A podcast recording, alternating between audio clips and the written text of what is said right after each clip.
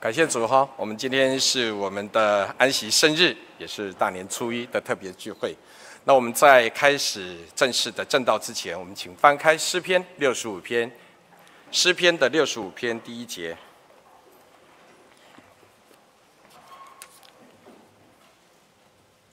诗篇六十五篇，旧约圣经七百零二页，诗篇六十五篇的第一节，我们等一下一起开口念。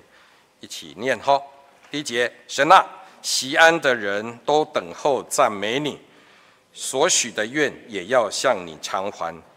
听祷告的主啊，凡有血气的都要来救你。罪孽甚的我，至于我们的过犯，你都要赦免。你所拣选使他亲近你，住在你院中的这人便为有福。我们必因你居所。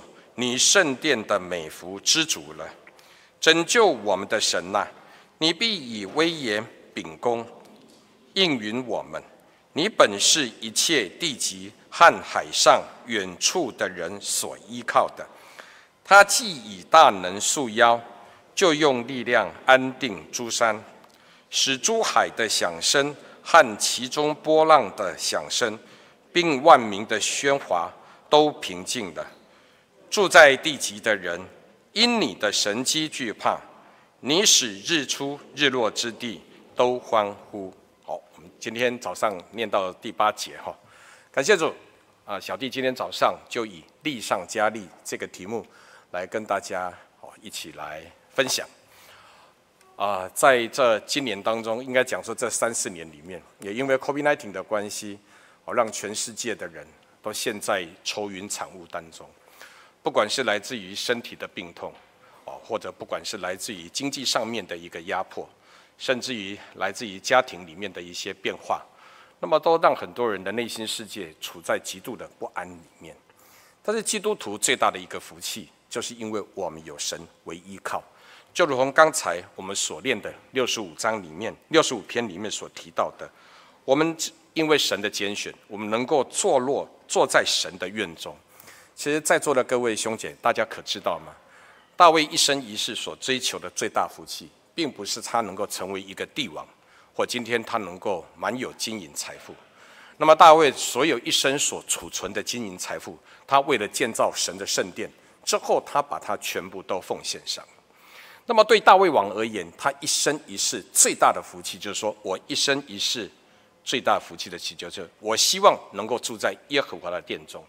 并且瞻仰你的荣美，哦，所以大家必须要了解，为什么你有这个资格能够在耶和华的殿中？因为一个没有罪的人，所以你今天才有资格在耶和华的殿中。第二个，你愿意亲近神的人，所以你才有这个资格坐在神的殿中。第三个，你就如同愿意像那个浪子般的人，你也愿意重新回到耶和华的怀抱里面，就如同回到了属灵的天父的怀抱当中。所以你也才能够坐在圣殿里面，而且能够瞻仰神的荣美。所以很多人不了解，为什么我有这个资格能够坐在神的殿里，并且瞻仰神的荣美？因为一个没有罪的人，一个身心完全能够健康的人，一个完全没有被罪所束缚的人，所以你今天才能够在神的院宇当中，今天并且能够瞻仰神的荣美。那么小弟用力上加力来跟大家勉励的地方，就是在。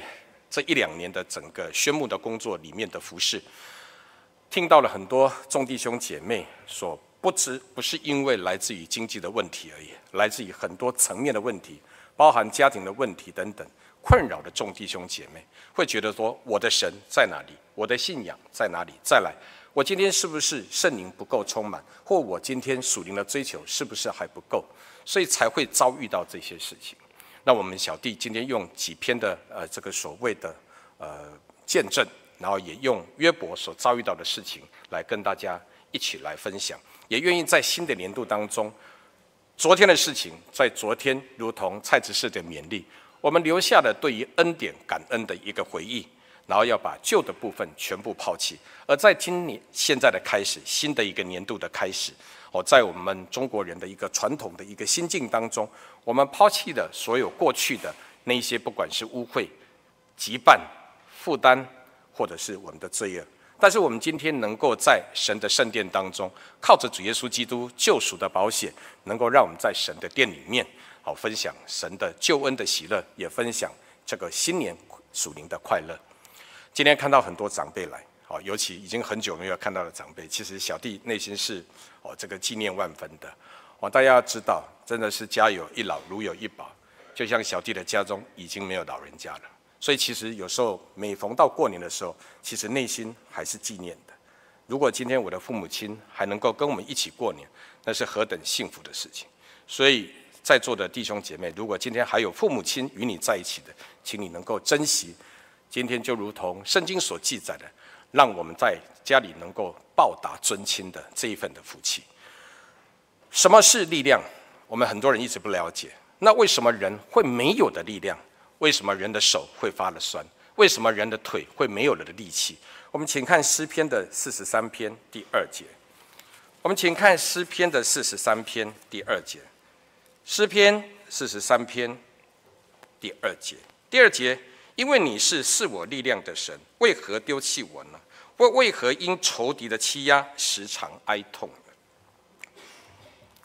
在一月一号正月的一月一号之前。我们或许我们的内心曾经充满了哀痛，或者在我们的内心世界里面，曾经会觉得好像被抛弃的感觉，或者在我们的内心当中，我们觉得我们失去力量的感觉。但是这个地方作诗的人，好，可拉的后裔，确实要告诉我们：因为你是赐我力量的神，为何丢弃我呢？因为重新的来醒思这些事情，为什么你会觉得说神丢弃了你？而因为来自于仇敌的时常的欺压，所以让你觉得哀痛。所以其实有时候我们从另外一个角度想，如果没有仇敌欺压你，还真的不会去想到神的能力。如果不是来自于仇敌的欺压，甚至于来自于病痛的感觉，甚至来于经济上的一个打击，说不定我们每个人都自视甚高，每个人都只想依靠着自己的学历，每个人只想依靠自己的财力，每个人都只想依靠自己的体力，却从来没有去想靠。依靠过神的力量了，所以可拉在这个地方，可拉的后裔在这个地方做的事，其实小弟非常喜欢可拉后裔所做的事。其实当时在发生可拉党事件的时候，神并没有完全灭绝可拉的后裔。我们后来甚至在发现，照诗篇的第二卷的四十二章之后，四十二篇之后，其实是可拉后裔，不管是他们做的，或者是他收集的，我们都可以看到里面充满的生命力。最重要的就是充满的生命力，充满了一种希望的感觉。我的心切慕你，如同切慕溪水。这么美好的一个诗节，就是可拉的后裔在四十二篇第一节所里面所记载的。那我们来省思一下约伯所遭遇到的事情。很多人一直在觉得一个事情。哦，曾经有人这样问我：谢弟兄，到底我今天所遭遇的是来自于神的试炼，还来自于撒旦的一种试探呢？那么小弟会笑着就跟他讲。如果来自于神的试炼，你会从这个试炼的一个经验当中，让你满得力量。或许你会碰到如同约伯所遭遇到的第一件事情。我们至少从几个面向来看，我们从约伯所遭遇到的事情，这个是来自于约伯自己留下的地步，让魔鬼有机可乘的来欺负他，到神的面前控告他，还是反而因为他做得太好了，所以今天。撒旦要借着这样的方式，要来打击约伯嘛。所以，我们从第一个面相可以看出来，人所遭遇到的事情有两个大面相。第一个是你给魔鬼留下地步；第二件的面相是因为神要让你在属灵的一个层次上面更加的提升。所以，当约伯觉得说他在说我在年幼的时候，神带我在帐篷当中，神带我有密友之情。但是当他经历过所有的这一切事情之后，他反而说了一句话：“我过去的认为我跟神亲密关系，其实只是风闻有神，而现在才能够亲眼的见到神的一切荣耀跟神的一切能力。”所以，其实我们基督徒在遭遇到这些事情的时候，我们有很多事情，希望各位弟兄姐妹，我们必须要用这两个大面向来看，为什么我会经验这些事情。第一个是不是我给撒旦留下的地步？而撒旦的意思本身就是叫阻挡的意思啊，所以他阻挡了你跟神之间建立的这份的关系。第二个是来自于神的一种考验，所以少年负二是好的。我们请看一下撒旦所遭遇到的会是给我们的面相是有哪几个？我们请看约伯记的第一章，请看约伯记的第一章，第一章的十三节。约伯记第一章十三节，有一天，约伯的儿女正在他们长兄的家里吃饭喝酒，有报信的人来见约伯，牛正在耕地，驴在旁边吃草。示巴人忽然闯来，把牲畜掳去，并用刀杀了仆人，唯有我一人逃脱，来报信给你。第一个，什么样的攻击？来自于经济的攻击。接下来，小弟就不再念了，因为我们对这些故事也蛮清楚的。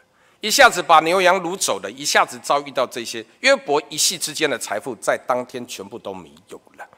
所以第一个遭遇到的是经济的攻击。所以在这几年当中，小弟也听到很多兄姐讲，COVID-19 的关系造成全世界的整个经济好像重置一样，英文讲叫 reset，整个所有的东西都重置一样。很多人以为说当老板是快乐的事情，我跟大家讲，当老板是在这几年当中最痛苦的事情。因为每一天都在追钱、追单、追库存、追所有你无法想象的地方，所以很多人以为当老板是幸福快乐的，其实是不幸福，也一点都不快乐。因为当老板，所有的时间跟他的时间、体力、精神是掌握在他的厂商跟在他的客人手里面，所以很多人遭遇到这些事情的时候，都会无法理解，说到底这个灾难是来自于我自己造成这个灾难，还是来自于撒旦的攻击？小弟做个见证，有一位弟兄在这几年发生一件事情。我们大家可想，一千万是不少的钱。那么这位弟兄他的库存放在他的合作的股东的那个什么仓库里面，哦，有一千多万的库存。那么这些库存，大家知道发生了什么事情？他已经是热心的服侍神，他也是热切的是教会的负责人，他也是非常福心的爱着众弟兄姐妹。就突然之间一把火烧了他的仓库了。有一天，他的股东打电话来说。全没了，光是这把火烧掉了三四千万的东西。各位弟兄姐妹，大家觉得这位弟兄应该怎么来面对？这位弟兄的见证这样告诉我：他说，谢弟兄，我不知道为什么会遭遇到这个事情。他说，我只有在神的面前祷告，就如同像约伯所遭遇到，我一夕之间我的库存，当然这些库存并不是他全部的。但是他会发现到，怎么会已经在 COVID-19 好不容易度过了这三四年的时间，结果遭遇到一把无情火，竟然把那库存一千多万全部烧掉。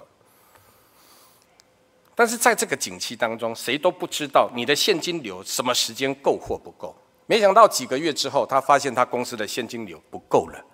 那时候他想到说啊，如果我这些库存如果还在的话，那他是不是能够卖这些库存啊，能够换取这些现金流？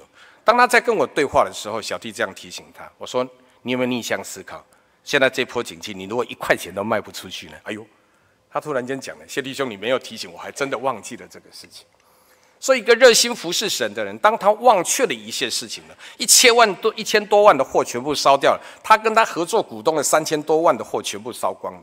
结果这时候，他不但没有忧伤，他也没有，他说：“很奇怪，我碰到这件事情，好像没有什么惧怕。”我就在神的面前跪下来，神啊，一切都有你的美意。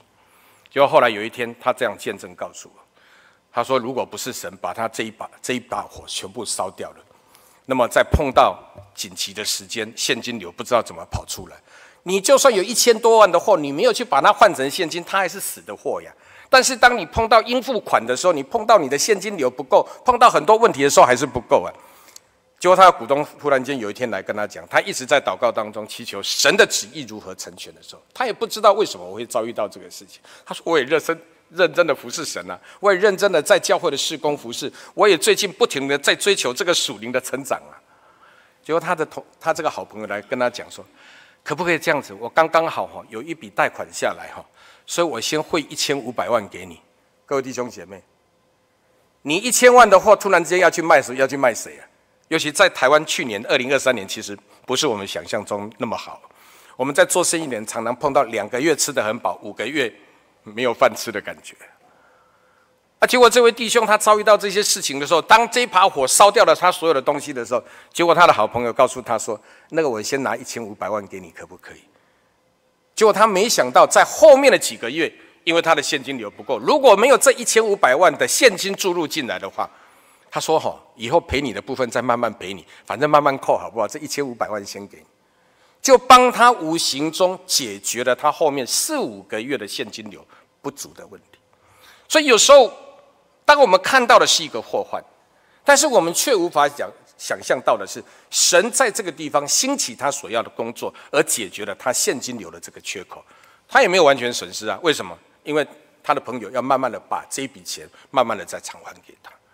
但是在那当下，他无法理解，说我为什么在最近反而热心服侍主，而且我在最近反而接了很多的圣工，为什么我在最近重新回神的怀抱，结果反而让我遭遇到这个事情，突然间一把火烧掉了三千多万。但是神却有他的美意，你一千万的货你要去卖，一下子卖不掉的。但是他今天得到了一千五百万现金流的注入住，让他的公司能够在四五个月当中的现金能够得到的解决，他能够继续的经营下去。所以各位弟兄姐妹，我们必须要去了解到，有时候我们遭遇到患难的时候，并不是不好的。神有总是用他的美意，在不同的地方让你去经验这些事情。第二个，约伯遭遇到什么事情？遭遇到了他儿女生命的消失的问题。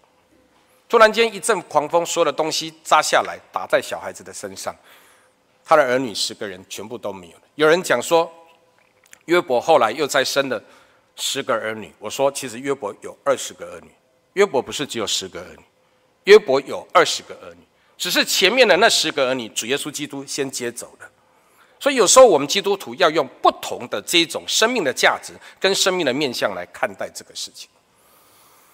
小弟在上一次刚刚好有见证到说我所看到的异梦，哦，那个刚好在发生在我的母亲哦在去世之前，我的父亲啊也去世之后所看到。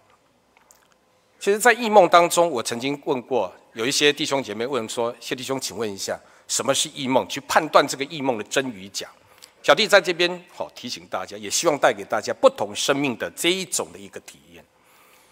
所谓的异梦，就是你不但记得非常清楚，所有的事情可以看得很清楚，而且再来，异梦当中所有的一切，你都可以从圣经当中找到验证的每一个点。哦，他只要有任何一点点不对，其实这个异梦你是要怀疑。哦，但是如果你所看到的梦是主耶稣基督，你做完这个梦，不但记得清楚，而且甚至好像圣灵就在你的身边，引导你看所有的过程一样。哦，所以我们必须要去了解，当一个人的生命在这个世界，他的消失不是真正的消失，也不是真正的安息。他安息了，但是他却是另外一个永生的开始。所以这是一个人类到了世界上来，主耶稣基督给我们基督徒的一段。奇妙的一个旅程，而让我们能够在透过我们的安息，我们却能够去面对一番新的、不同的一个生命体验。我小弟曾经做过这个见证，我愿意再把它讲得更详细。有一次我刚好要到这个龙潭教会，我去去领会。其实就像昨天晚上我在准备这个讲章的时候，其实大家知道我们在准备讲章，有时候魔鬼也会来扰乱的。那天晚上，我觉得就好像撒旦也会来扰乱一样。但是我一做写完讲章了，躺下去就睡着。一睡着之后，就梦到了两个异梦。那我讲其中一个异梦。其实那时候我已经知道我母亲的身体状况越来越不好。我不知道主耶稣基督何时会把她接走。哦，但是当主耶稣要接走她之前，甚至我都可以知道，因为圣灵已经感动告诉我们了。那在异梦当中，我们看到了神。把我带到了乐园当中，我们看到了几面，就如同圣经启示录里面所记载的，就好像一座美丽的圣城在里面。其实连连所有的原物料到底怎么去建筑的，我根本认不出来。到底是金银铜铁什么样的材料，你看不出来的，是何等的美丽而已。再来，无处在发光，是主耶稣基督的荣耀的圣光，让整个乐园里面照耀一样。所以我们可以看到，结果我看到了两排的椅子。圣灵告诉我说。你爸爸就坐在这个位置，再来，他也随时听着主耶稣基督的讲道一样，所以在乐园当中，主耶稣基督也会讲道的，所以人也是坐在那边听着，是好乐喜乐无比的地方，所以是光明无比的地方。那么第一次看到说所谓的乐园的情形，那是已经是第二次。那第一次是这样子，我好像随着主耶稣基督在天空飞行，所以其实就像主耶稣在讲的那个。那个拉撒路的，好，跟那个财主的那个比喻一样，其实是如同这样的，一边是光明无比、奇亮无比的地方，一边是如有如同是被深渊隔绝的地方。那种暗是暗到你无法想象，这边的黑暗你无法想象。而我们伴随着主耶稣在飞行。就这时候，我看到我父亲从这个很明亮的地方走了过来，然后跟我打了个招呼。那我们是好像飞跃在天空一样，那个地方是光明无比的，那个亮的程度，那个明亮，就如同圣经所记载，是主耶稣所发的荣耀的光辉，不会让你觉得刺眼的。他好像跟你比了一下，我在这边很好，你回去吧。所以其实就让我们得到了莫大的安慰，也让我们的家属得到的莫大的一个所谓的非常可以了解到生命的一个价值。所以其实这一段我们在世界上的一个旅程。我们当基督徒的旅程是一个奇幻的旅程，最什么样奇幻的旅程？我们是何等的人，而主耶稣的救恩却特别拣选了我们，让我们能够承受到神这个福音的奥秘。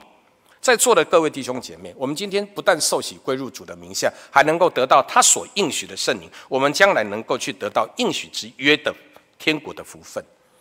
所以，其实生命的一个价值，就好像看到约伯，好像他的妻子。不，好像他的儿女十个已经没有了。后来他虽然又再生了十个，大家以为说约伯只有十个儿女，错了，约伯有二十个儿女，只是前面的十个神已经先把他接走了。所以其实我们基督徒在用不同的生命态度在看待这个事情的时候，会不会让我们生命失去的力量，而反而会让我们重新得力一样？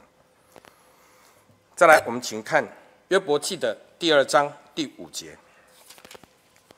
约伯记的第二章第五节，约伯记第二章第五节，你且伸手伤他的骨头，撼他的肉，他必当面弃掉你。耶和华对撒旦说：“他在你手中，只要存留他的生命。”于是撒旦从耶和华面前退去，击打约伯，使他从脚掌到头顶长毒疮。约伯就坐在炉灰中，拿着瓦片刮身体。他的妻子对他说：“你仍然持守你的纯正吗？你弃掉神死了吧？”这个地方记载，撒旦要攻击人的肉体，他天天攻击人的肉体，让你的肉有切肤之痛，让你的骨有锥心之痛，让你的心灵感受到了如同撕裂心肺的那种感觉。约伯遭遇到了这样子的一个病痛的苦痛。所以有时候我们常常会讲说，今天看到哪一个人生病的，我们会去觉得说，是不是他做了什么，而今天反而让他遭遇到这一些？我们基督徒在看这些事情，不是并不是用这个角度在看，我们反而必须要去从约伯记的这种角度来看到，一个人遭遇到生命的病痛，其实有时候是来自于神的一个试炼，而让我们在病痛的过程当中，能够让我们的生命学会了更加的戒慎、小心而谨慎。能够来面对这个生命的病痛，来面面对这个生命病痛的考验。我父亲也也曾经在七十二岁的时候，哦得了肝癌。当他得了肝癌的时候，我问他，我说你决定怎么样？我在问他的态度，你是要用积极的治疗法，还是用消极的治疗法来面对你的病痛？我父亲笑着说：“我原本应该五十八岁就没有了，主耶稣把我留到现在，所以你们绝对应该怎么样就怎么样。”我说：“不是这样子的，来，生命的权柄是在神的，我们全家一起来为这个事情祷。当全家为这个事情祷告了很久的时间之后，我说：我们来问请教，好，这个所谓专业的医师，就请教了我们教会的谢执事，好，然后由谢执事这边哦来介绍了好专业的医师。”那谢执事介绍了专业的医师之后，我就问了我的父亲说：“这个刀很大，要开，整个在胸腔这边要整个腹腔、胸腔整个要打开，还要开一个 Benz 型的三角形的 Benz 型，很大一个伤口。”我说：“你愿不愿意去面对这样子的一个考验？”他说：“生命都在主耶稣的手里，不用去担心啊，就努力嘛，我们一起祷告啊，努力。”神如果把他留下来，就留下来；没有留下来，我只是早一点回去见主耶稣而已。所以，当一个生命的态度用这样子的态度来面对的时候，父亲接受了一个非常大的手术，哦，接受了这么大的手术，哦，那个开刀原本是告诉我四个小时，就要开到第六个小时还不出来，我就在担心说。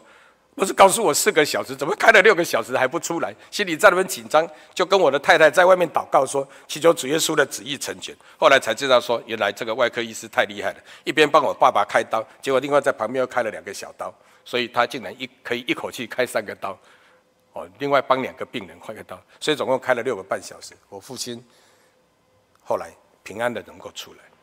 有一天我问他一句话说：“你当时的感觉如何？”他说：“其实人的生命就是这样子。当我进去开刀房之后，任何人无法陪我进去。你是我所爱的儿子，你能不能陪我？没有办法。我所爱的妻子能够陪我进去吗？也没有办法。人所能够帮忙的有限。当时只剩下主耶稣基督能够陪着他进去。所以我们在进开刀房之前，一样的就是在开刀房外面一起祷告。”因为祈求神的圣灵带领，因为我们没有能力陪着父亲进开刀房，所以在我们的生命过程当中，就像约伯遭遇到了这样生命的病痛。其实有时候我们每一次碰到生命的病痛，我们都会去无形中让我们想到纪念起神的恩典来。小弟的皮肤过敏哈，大概严重的过敏大概已经三十年了，但是我每次只要碰到这个皮肤过敏的问题一拉拉起来的时候，还有我的神经痛的问题一拉起来的时候，我反而不是抱怨，在刚开始的几年是抱怨，之后才想起来，如果不是神把我的生命留下来，其实昨天我去看了宝珠姐，想到她的骨头摔断了，我也告诉她说，我的骨头其实摔断过了，右右手边也一样整个摔断，因为是很大的车祸，但是也因为摔断了我的骨头，让我现在偶尔会有神经痛，让我因为治疗的过程产生了皮肤的过敏。但是我每次只要想到这两个事情，我就认为说，这个好像神的恩典在我们身上的一个印记一样。所以弟兄姐妹，有时候我们在面对病痛的这样的一个考验的时候，我们用什么样的心态来看待这个事情？逾越节是以色列人专属的一个节日，是以色列人脱离的所谓这个黑暗的掐制，是以色列人脱离的所谓的这个奴隶的生活的一个最重要的节日。我们所看到的逾越节是神派遣的灭命的天使对于埃及的一个惩治，但是在我们的属灵生活当中，我们必须了解到，当我们受洗归入主的名下，我们不再属撒旦管的时候，空中掌权者的撒旦无法再管我们的生命的过程。除了主耶稣基督能够掌理我们的生命过程，小弟做一段见证。我在当兵的时候，其实我也经历了逾越节，只是那个逾越节不一样。这个在埃及的逾越节是灭命的天使出来杀人，我那天的逾越节是撒旦出来压所有的人，只有小弟没有被魔鬼扰乱而已。因为世间的人喜欢去什么向命，喜欢去交鬼，喜欢去。玩快仙，喜欢去玩碟仙，喜欢去问什么，什么都有了，反正什么都有了。而我们必须要去注意哈，教会当中的青年或青少年，我们要特别的去教导提醒，千万不要去有这种尝试的机会。你只要去尝试的，就是给撒旦留地步。那么在当兵的时候，那时候小弟因为刚好在部队里面也当主哨，然后也做一些比较重要的所谓的教官的工作，然后结果看到我们的部队里面的所有的。那个所谓的同志们，大家刚好在什么，在玩快仙呢，在玩碟仙。那段时间一个礼拜哈，不知道在疯什么，所有人都拼命的在玩，因为很多人要接连着一梯队一梯队，每个礼拜都有人退伍啊，所以大家都说我们要来问我的婚姻，要来问我的事业，要来问我是不是要继续念书。所以每天几乎都有人在玩，我就告诉他们说：你们这样在玩哈，我告诉你们哈。会付出代价，然后大家都在笑说：“你在基督徒不要靠近来就对了，反正你靠近来一定会停掉。”哦，这种这样的一个证见证，因为那一次非常严重啊，这这一群人就是这样玩得过分了，他故意挑晚上子时十二点，然后又买了一堆白蜡烛，又买了好多的很多祭物啊等等啊，然后一票人总共快七十个人，全部跑在那个连连那个连部当中。我在挑礼拜天，我那个连长不在的时候，休假的时候，全部的人都在那边祭了，全部的人在那边拜了。我一直跟他讲，我要上卫那个上卫兵了，跟他讲，我说你们会付出代价，所以希望你们要小心。所以大家笑说啊，你赶快走了，不要离，不要靠近来就对了。哦，当然那天晚上就玩得好认真。等一下上哨人跟我讲说，哎。文健，我跟你讲哦，我们刚才玩的那个多清楚啊，指得多清楚。我说你等一下就知道了。你们这个跟一直跟你们讲不要玩，你就不相信，到时候会付出代价。果不其然，当我下哨之后是十二点，我刚好站十点到十二点的卫兵。下哨之后是十二点，我就躺下来睡觉。大家知道发生什么事情吗？归间寝室哈，整间的寝室，所有人躺着的人全部发抖的发抖，在颤动的颤动。然后我躺在那边睡觉，结果后来睡了沉了之后，我发现到有一些灵从我身上一直跨过去，结果我听到很多的声音。他说我那天睡沉了，很奇怪，我一般如果听到声音，我一定会醒来，结果那天我竟然睡沉了，我只有看到很多的人的声音，听到很多人的声音，然后觉得有灵从我身上不停地跨来跨去，跨来跨去，结果我准时在五点半醒来。五点半醒来之后，发现就我一个人躺在床上，就我一个人躺在，所有人根本没有人躺在床上，因为所有人都等下在修金砖，大家知道吗？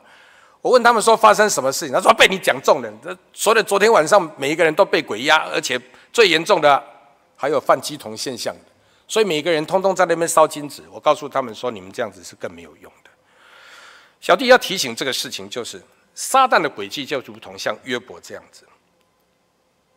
我们在我们的生命过程当中，其实有很多事情，我们看起来好像是我们遭遇到一个病痛，我们好像遭遇到一个经济的问题，我们看起来我们好像遭遇到一个患难，但其实很多是有魔鬼的控告的作为在当中，所以我们必须要去了解到很多的事情，是不是我们今天自己给魔鬼留的地步，让撒旦有机会来控告我们？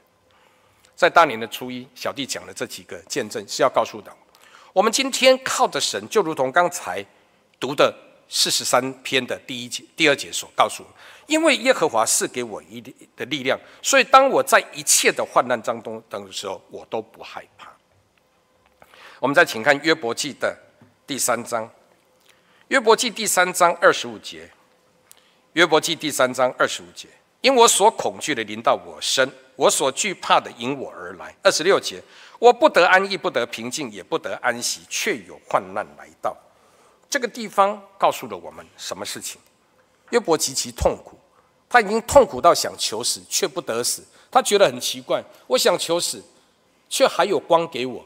我今天想要隐藏自己，但是神好像故意把我发掘出来，让我去面对生命当中的这莫大的挑战。所以他这个地方。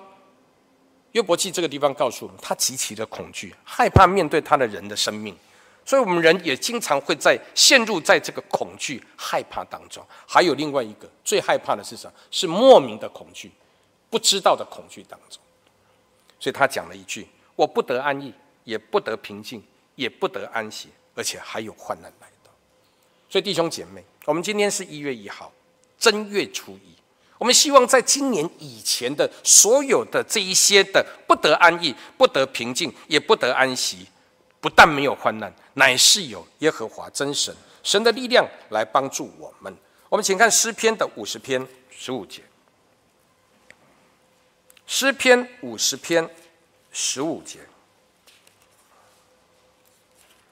诗篇五十篇十五节。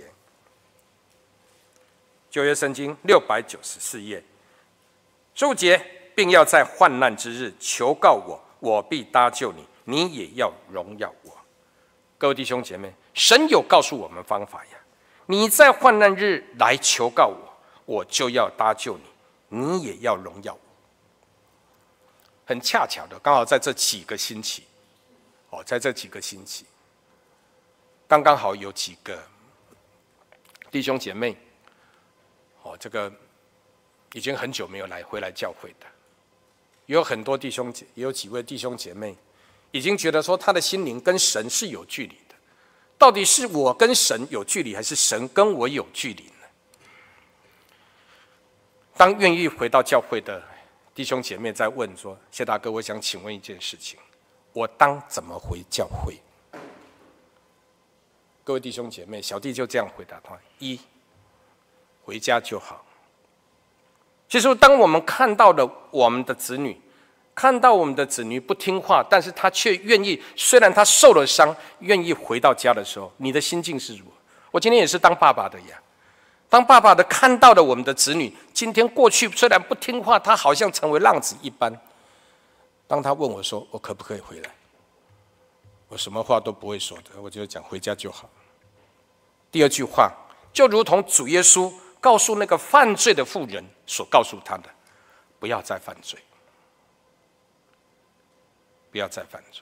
第三个呢，我这样子教导这几个弟兄姐妹：你今天不需要，不是需要神不需要你的特别的奉献，神不需要你什么服侍不服侍，神所需要的是什么？你忧伤痛悔的心的献祭。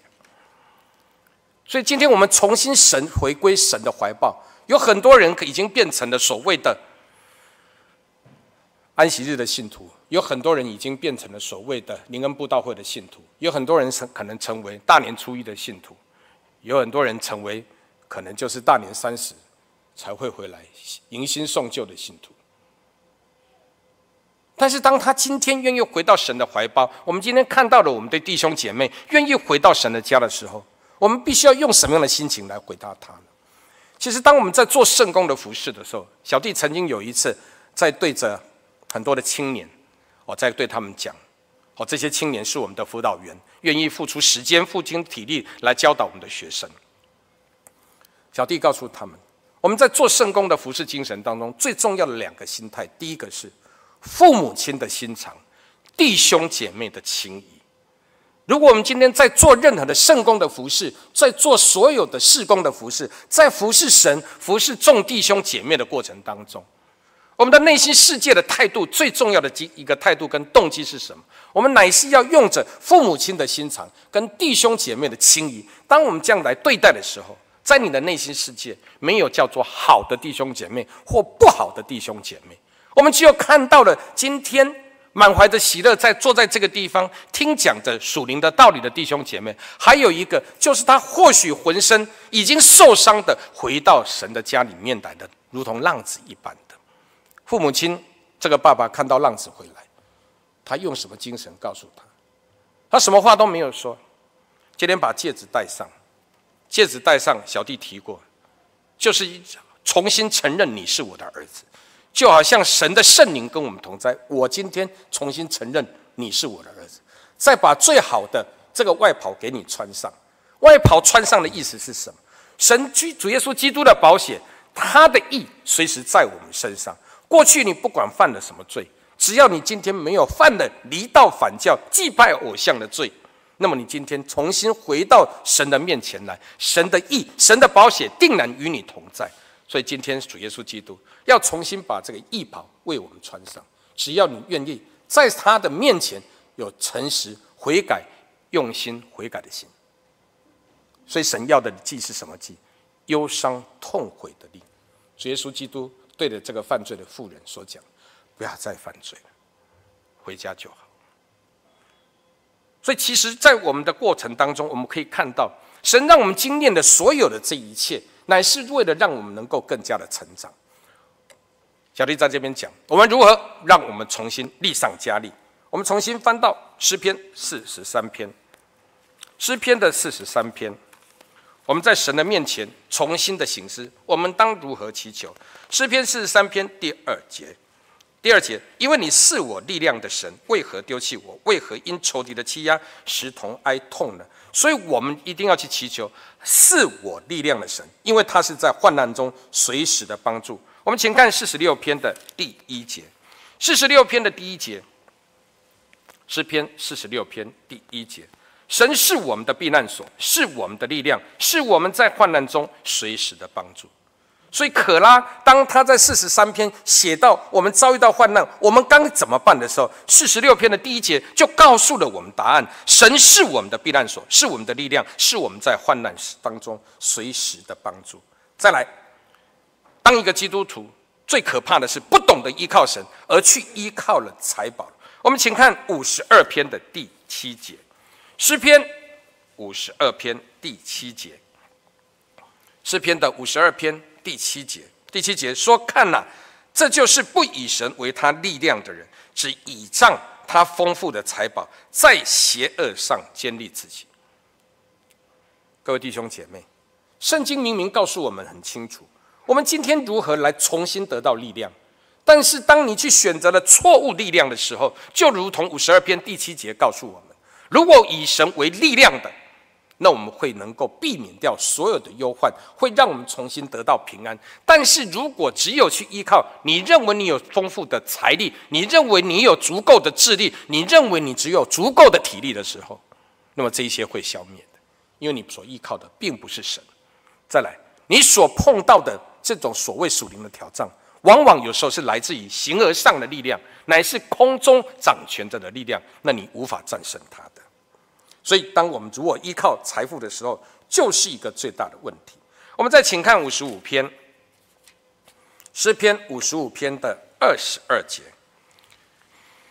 诗篇五十五篇的二十二节，二十二节，你要把你的重担卸给耶和华，他必抚养你，他永不叫一人动摇。你是义人吗？我们换我们今天来回心回想自己了，我们来省思自己，我是不是一个义人？当我们把重担卸给耶和华，他必抚养你。这个抚养的意思是属灵的、属肉体的都抚养。就如同昨天蔡执事在带领我们准备讲这个所谓的我们去回忆神的恩典的时候，那时候我们所读的是诗篇二十三篇。耶和华是我们的牧者，我们不致缺乏。就如同他抚养我们一样，它使我们躺卧在青草地上。为什么我们能够躺卧在青草地上？因为我们很安心，我们很宁静，我们能够在安息当中重新得到生命的力量以及生命的力气一样。所以五十五篇这边告诉我们，我们要把我们的重担卸给耶和华，我们不用去担心这样子的一个过程。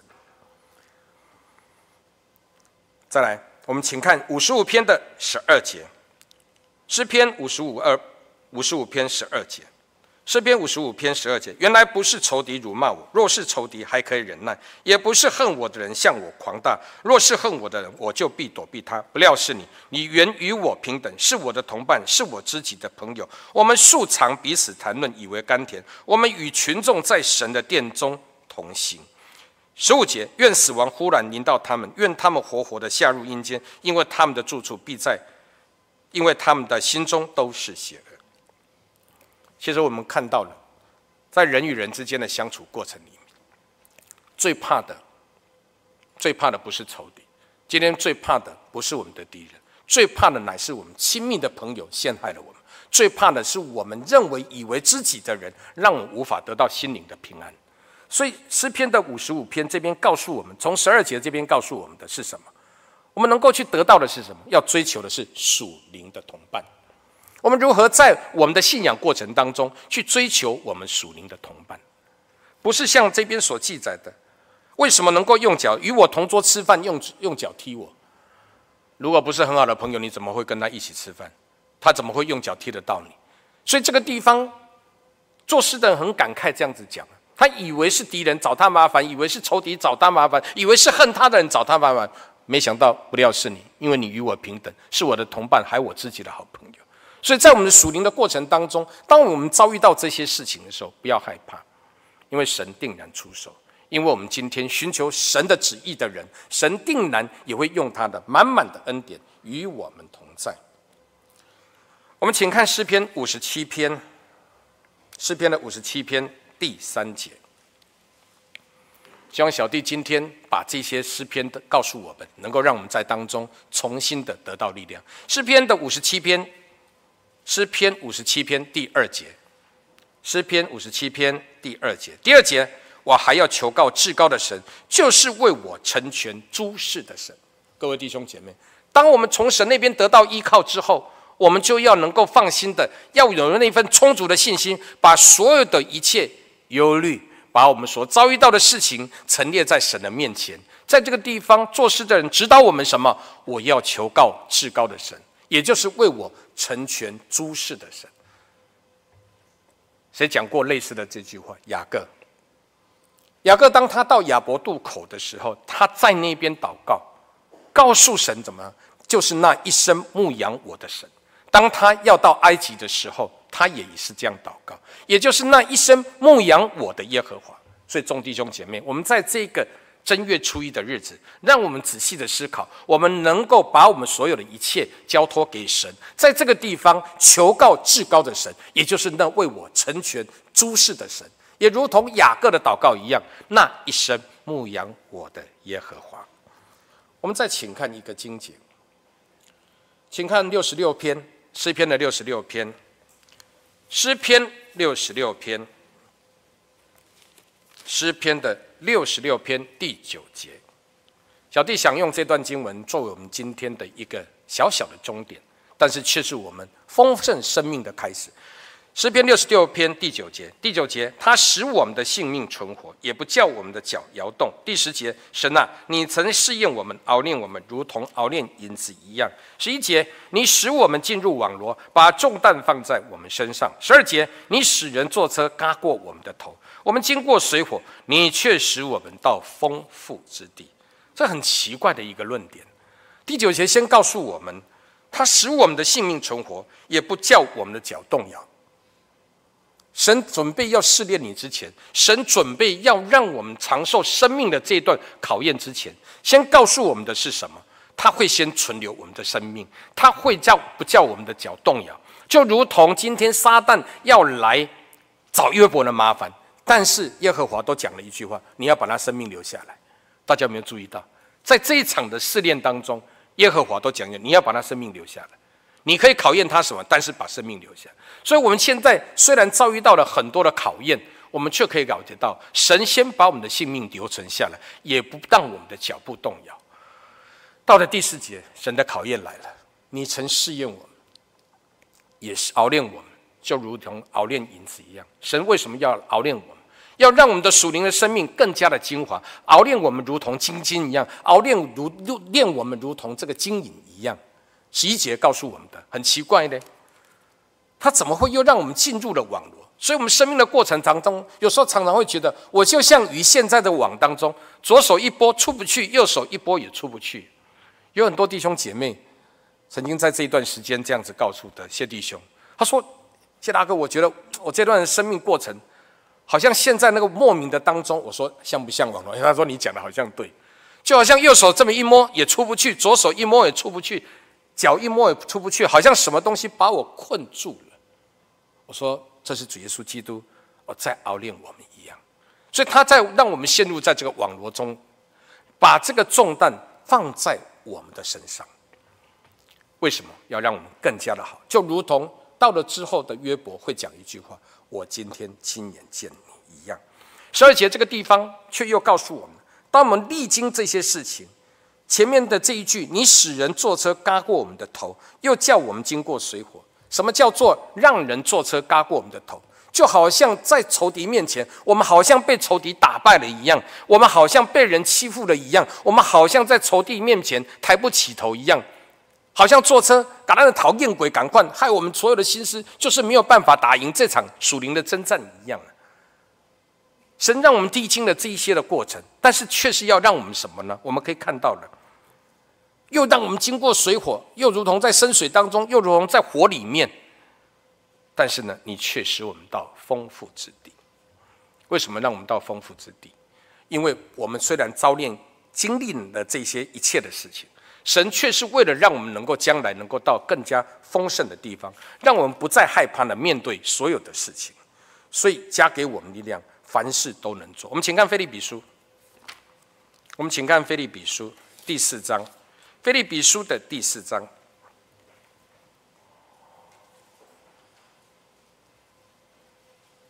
第四节，腓立比书第四章第四节。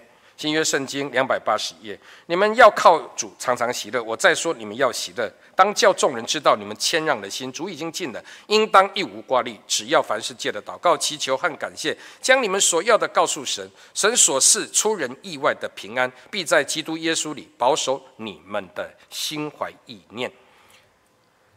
我们请看最后一个经节，腓利比书的第四章十三节。我靠着那加给我力量的，凡事都能做。源于主耶稣基督的力量，就如同刚才诗人所做的，主耶稣基督的力量满满的在我们身上，因为这是属灵的力量，让我们都能够力上加力，